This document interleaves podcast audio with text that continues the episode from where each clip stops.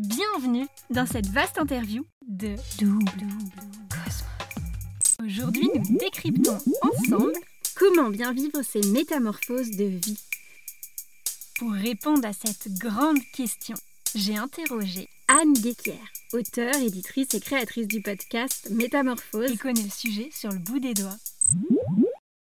Bonjour Anne. Bonjour Aurélie.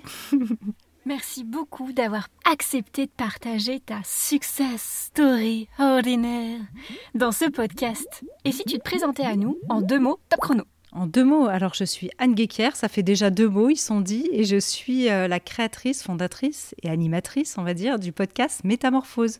Pour commencer, une question facile. Mais c'est quoi au fait ton métier? Mon métier, en tout cas si je reprends la phrase clé de Métamorphose, c'est d'essayer de participer à l'éveil des consciences et donc euh, de mettre en lien des experts avec des personnes, euh, des auditrices et des auditeurs qui se posent des questions euh, sur ces sujets-là. Et je le fais à travers plusieurs métiers puisque je suis aussi éditrice aux éditions Erol, directrice d'ouvrage et de collection et je suis aussi auteur. Donc je le fais également à travers des livres, des oracles, un conte euh, voilà, sous plusieurs formes. Mais tout ça, finalement, est un seul métier qui est un métier de passeuse d'informations, on pourrait dire aussi peut-être de, messagère, en quelque sorte.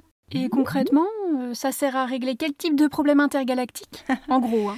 Intergalactique, euh, écoute, en tout cas, les retours qu'on a de nos lecteurs ou de nos auditrices et nos auditeurs, c'est que ça les aide à, mieux se connaître, à être peut-être parfois plus en paix avec eux-mêmes, leur entourage, à vivre une vie qui leur semble plus harmonieuse, à mieux se comprendre aussi surtout, et à peut-être se libérer d'une certaine forme de façon de vivre euh, automatique, en pilote automatique euh, dans le quotidien. Donc c'est un métier, euh, on pourrait dire, vraiment dans l'humain et presque dans le, dans le soin d'une certaine manière. Et donc là, nous aujourd'hui, on va se concentrer sur la métamorphose, c'est ça? Alors on va parler de métamorphose et de conscience.